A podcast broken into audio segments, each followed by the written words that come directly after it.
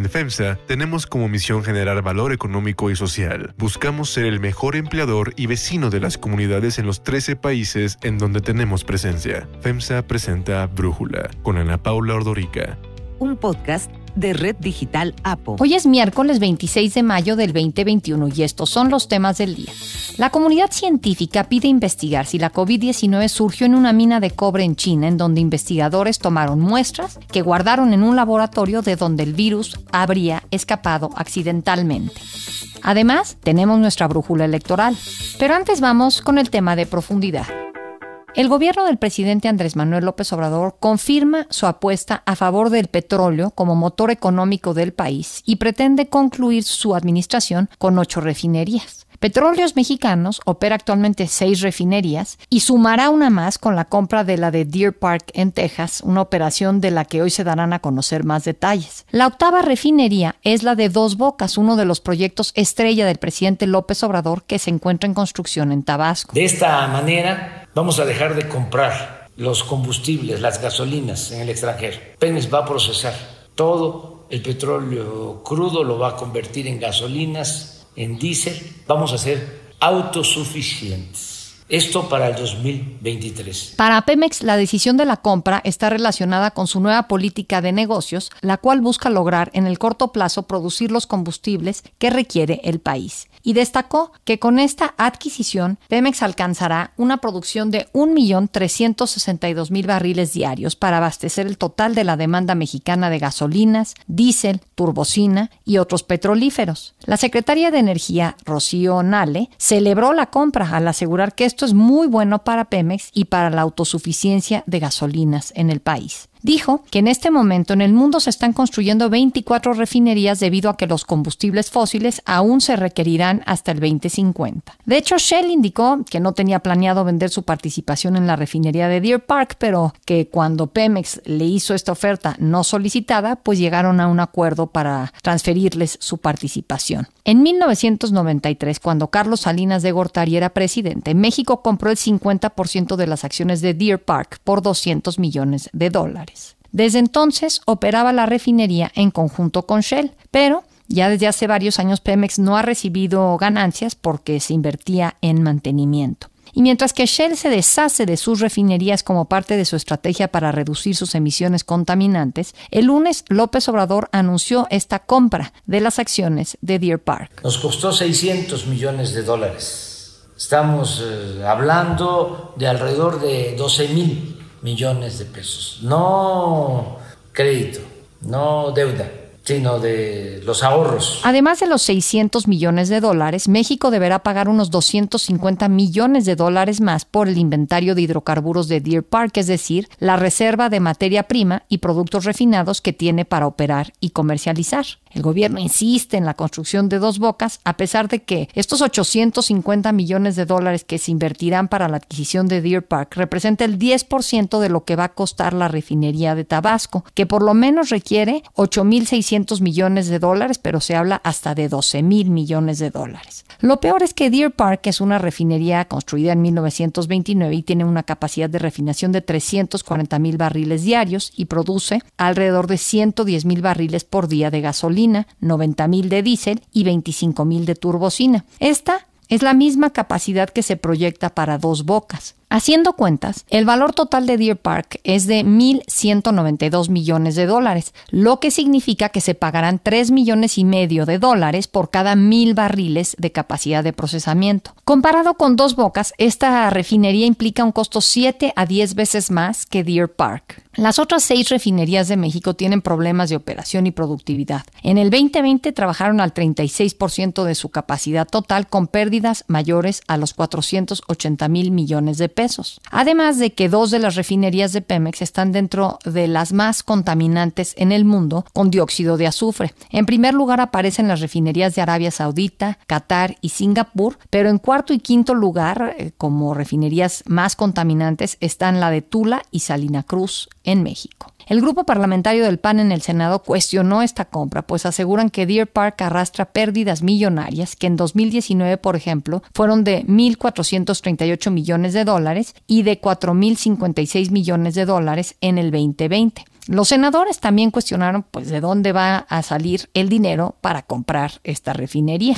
El análisis. Para profundizar más en el tema, agradezco a Lourdes Melgar, consejera fundadora de Voz Experta, platicar con nosotros. Lourdes, ¿tú qué opinas? ¿Es una noticia positiva para el sector energético de México la compra del 50% de Deer Park? Creo que es una decisión muy positiva, primero que nada para Shell. Se ganó una, un gran premio porque está justo, la empresa está en todo en un proceso de salirse de refinación y de descarbonizar su portafolio y esta es una gran noticia que ayer mismo, tras el anuncio del presidente de la República, las acciones de Shell subieron. Es una buena noticia para el presidente en el corto plazo porque le permite, digamos, continuar con una narrativa de que vamos a refinar crudo mexicano para consumir gasolinas eh, producidas por Temex y en ese sentido, digamos que se puede ver como una buena noticia. Es positivo en el sentido de que por lo menos estaría adquiriendo una refinería que ha sido sumamente eficiente, que ha dado buenos rendimientos, que genera muchísimo menos combustóleo. De hecho, para dar la comparación, el combustóleo que genera la refinería de,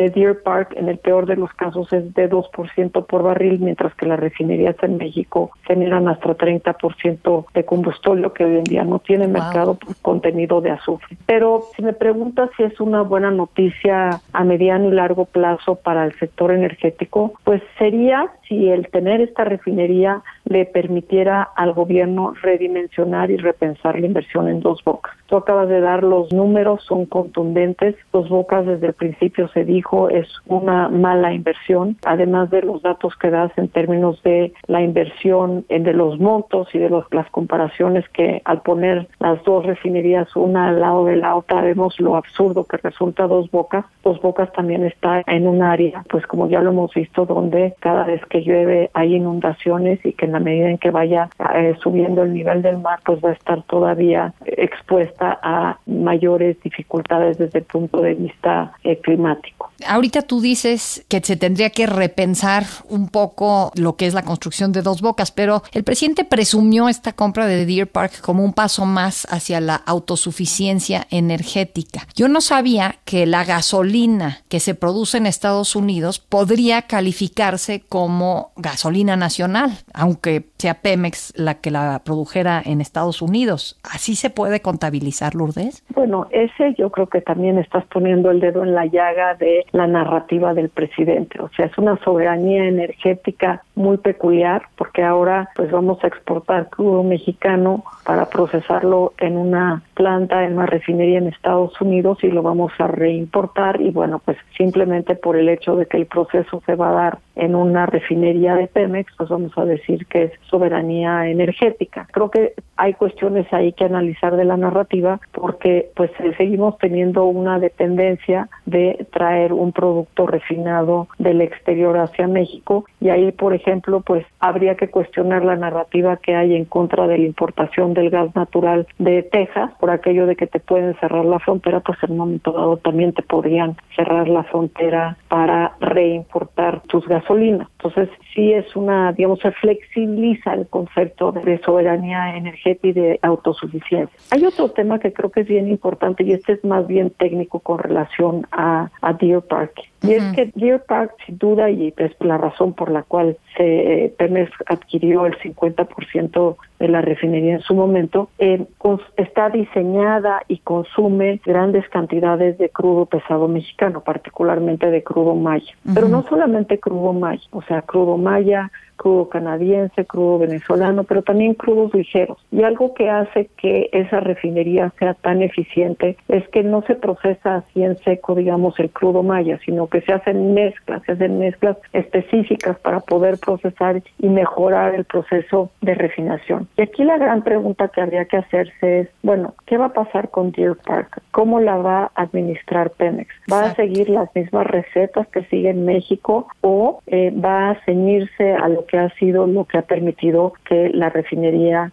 opere de manera eficiente. y que opere con esos altos márgenes de refinación, pero también con niveles muy bajos de combustible. Y el otro tema que habría que analizar con detalle es el mantenimiento. Efectivamente, pues los dividendos han ido reduciéndose porque como dices es una planta pues que ya tiene varias décadas, hay que darle mantenimiento preventivo y hay que darle mantenimiento también eh, digamos eh, inmediato para evitar cualquier tipo de accidente como los hemos visto recientemente en las refinerías mexicanas. Y ese es un gran tema porque aquí la gran pregunta es si Pemex va a seguir invirtiendo los dividendos en mantenimiento de la planta o se va a seguir la política que hemos visto aquí en México, donde pues no se le da el, el mantenimiento adecuado y por lo tanto no solamente hay un deterioro en el proceso, sino que también tenemos eh, accidentes graves. Lourdes Melgar, clarísimo. Muchísimas gracias por eh, darnos tu análisis. Unifin es un orgulloso impulsor del talento y los empresarios hechos en México. Brindamos asesoría y soluciones financieras para llevar a tu empresa al siguiente nivel. Unifin presentó el análisis. Unifin, poder para tu negocio. Brújula electoral. En Guanajuato fue asesinada a balazos Alma Barragán, candidata de Movimiento Ciudadano a la alcaldía de Moroleón. La candidata estaba en un mitin cuando desconocidos le dispararon. Tres personas resultaron heridas. Minutos antes del ataque, Alma Barragán había publicado este video. Estoy aquí en la manguita con la Pedro Guzmán. Si gustan acompañarme, vengan para que escuchen mis propuestas, vengan para convivir un momento. Juntos lo hacemos mejor. Muchas gracias, aquí los espero. En Michoacán, Omar Plancarte, candidato del Partido Verde a la presidencia municipal de Uruapan, fue secuestrado. La Secretaría de Seguridad Pública del Estado informó que desplegó un operativo de búsqueda con la implementación de filtros de revisión vehicular y patrullajes. En el Estado de México, después de las presuntas amenazas del crimen organizado para que se bajara de la contienda electoral, ayer Sudikey Rodríguez, candidata del PRI, PAN y PRD a la alcaldía de Valle de Bravo, retomó su campaña. Tras una semana de inactividad, ayer publicó un video en sus redes sociales. A lo largo de mi vida nunca he permitido que el miedo me eche para atrás. Como atleta, como militar, pero sobre todo como mujer, he aprendido y demostrado que es enfrentando retos como se logran grandes cosas. En Chihuahua hay confusión en la candidatura de Graciela Ortiz del PRI a la gubernatura. No se sabe si sigue en la contienda o declinó a favor de Maru Campos del PAN. El líder estatal del PRI en Chihuahua habló de cómo surgió la idea de la declinación, pero dijo que su candidata sigue en la contienda. El planteamiento que hizo la licenciada ahorita a los candidatos fue el de no declinar, no renunciar, pero ir construyendo un frente en contra de Morena sin declinar, sin renunciar. Es el planteamiento que está formulando la candidata que le formuló a los candidatos a a síndicos, a comités municipales y delegados. La respuesta de los candidatos, o de la gran mayoría de los candidatos, fue que no están de acuerdo. Ortiz informará hoy si declina o no a favor de Maru Campos, pero ayer hizo eco de un mensaje de Alejandro Moreno, líder nacional del PRI, que respaldó la decisión de la candidata de sumarse a la campaña de Maru Campos.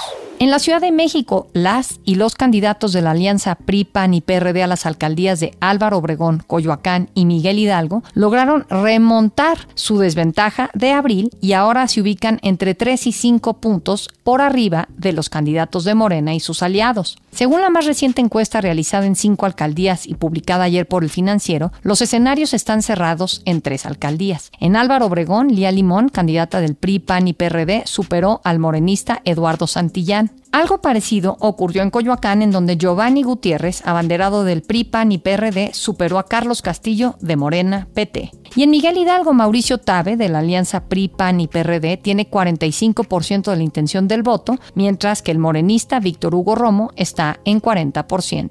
Sin embargo, en otras alcaldías, Morena mantiene la ventaja. Es el caso en Gustavo Amadero y Venustiano Carranza. Hay otra noticia para tomar en cuenta. El origen del SARS-CoV-2. Según una publicación del Wall Street Journal, en abril del 2012, seis mineros contrajeron una enfermedad desconocida después de que ingresaron a una mina de cobre abandonada en el sur de China. Estaban limpiando guano de murciélagos y poco después tres de ellos murieron. Investigadores del Instituto de Virología de Wuhan acudieron al lugar a investigar lo sucedido y después de tomar muestras de murciélagos de la mina, identificaron la existencia de nuevos tipos de coronavirus Esto ha venido a reforzar la idea de que el SARS-CoV-2 podría haberse filtrado de un laboratorio en Wuhan. Por eso, ahora, muchos científicos exigen una profunda investigación sobre el Instituto de Virología de Wuhan y para determinar si el virus de la pandemia pudo haber estado almacenado en sus laboratorios y haber escapado de ahí. El equipo dirigido por la OMS que visitó Wuhan a principios de año no tuvo acceso a información suficiente para llegar a una conclusión de si el virus provino o no de una fuga de laboratorio. Ayer, el gobierno de Estados Unidos pidió un estudio independiente y transparente del origen del coronavirus. En su intervención en la 74 Asamblea Anual de la OMS, Javier Becerra, secretario de Salud de Estados Unidos, señaló que es necesario entender mejor la pandemia para responder mejor a amenazas futuras. El doctor Anthony Fauci, director del Instituto Nacional de Alergias y Enfermedades Infecciosas y uno de los principales expertos en epidemiología de Estados Unidos, advirtió hace unos días que no está convencido de que el SARS-CoV-2 se haya originado de forma natural. I'm not convinced about that. I think that we should continue to investigate what went on in China until we find out to the best of our ability exactly what happened. El Wall Street Journal informó que tres investigadores del Instituto de Virología de Wuhan enfermaron en noviembre del 2019 y tuvieron síntomas similares a los de la COVID-19 poco antes de que estallara la pandemia. Sin embargo, China informó a la OMS que el primer paciente con síntomas similares a los del SARS-CoV-2 se registró en Wuhan el 8 de diciembre del 2019. Para Brújula, José Campillo, virólogo de la Facultad de Ciencias de la UNAM, da su opinión sobre el origen del SARS-CoV-2. La pregunta sobre su origen es una pregunta evolutiva, es decir, al comparar el, el genoma del SARS-CoV-2 con el genoma de otros virus que infectan a otros animales como pueden ser los murciélagos, pangolines y otros mamíferos, podríamos determinar su origen. Sin embargo, este trabajo puede requerir años de búsqueda de muestras y secuenciación masiva de genomas. Hasta el momento, y de acuerdo a los análisis evolutivos hechos, todo indica que el SARS-CoV-2 se originó de manera natural a partir de un virus que infectaba murciélagos de nariz de herradura. Como biólogo evolutivo les comento que es el escenario más probable. Agrego otro, sin embargo, es necesario tener todos los datos suficientes y yo soy del que apoya la idea de examinar la base de datos de las más de 20.000 muestras y secuencias de virus analizados en ese instituto chino para descartar de una vez por todas esta hipótesis sobre el accidente en el laboratorio. Esta investigación pues debe ser transparente, objetiva, basada en datos y hacerse de manera responsable para evitar los conflictos de interés. Yo soy Ana Paula Ordorica. Brújula lo produce Batseba Feitelson. En la redacción, Elizabeth Rangel. En la coordinación, Christopher Chimal. Y en la edición, Omar Lozano. Yo los espero mañana con la información más importante del día. En FEMSA tenemos como misión generar valor económico y social. Buscamos ser el mejor empleador y vecino de las comunidades en los 13 países en donde tenemos presencia. FEMSA presentó Brújula con Ana Paula Ordorica. Un podcast de Red Digital APO.